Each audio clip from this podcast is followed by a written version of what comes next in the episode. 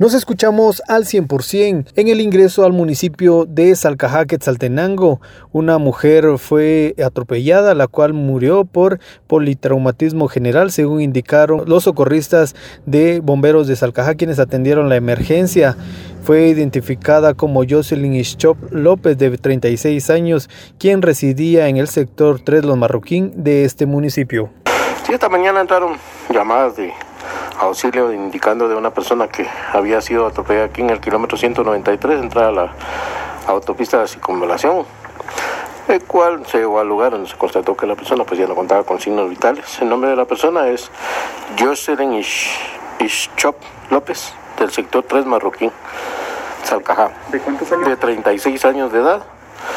Eh, cual pues ya no se pudo hacer nada por ella ya que ella falleció por politraumatismo craneal.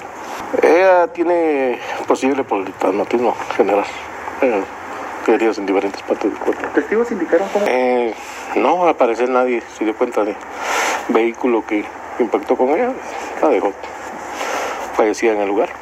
Bueno, los vecinos según indican ella trabajaba acá cerca, eh, parece haciendo tortillas en un local se dirigía a su trabajo? Posiblemente se dirigía a su trabajo. Principalmente sería personas que caminan por estos lugares. Tenemos ahí a, cerquita la pasarela muchas veces, ¿no? Hacemos uso de ellas por salir tarde para nuestro trabajo o ahorrar tiempo, pero hoy en día pues hay demasiados vehículos que cruzan estas autopistas, pues lo indicado pues sería ir al, a la pasarela y cruzar ahí para que puedan resguardar sus vidas. Los pilotos también tener consideración que muchas veces eh, son pistas para correr, pero no demasiado. Debemos poner cuidado con los peatones y moderar nuestras velocidades y si vemos a personas que están cruzando, pues cederles el paso, porque muchas veces lo, hay pilotos lo que hacen es acelerar, tocar bocina y eso no se debe hacer.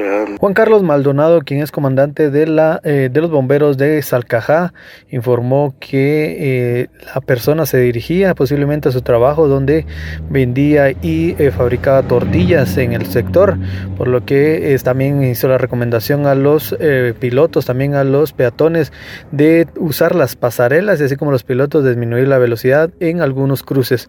Con esta información yo vuelvo a cabina preguntando cómo nos escuchamos.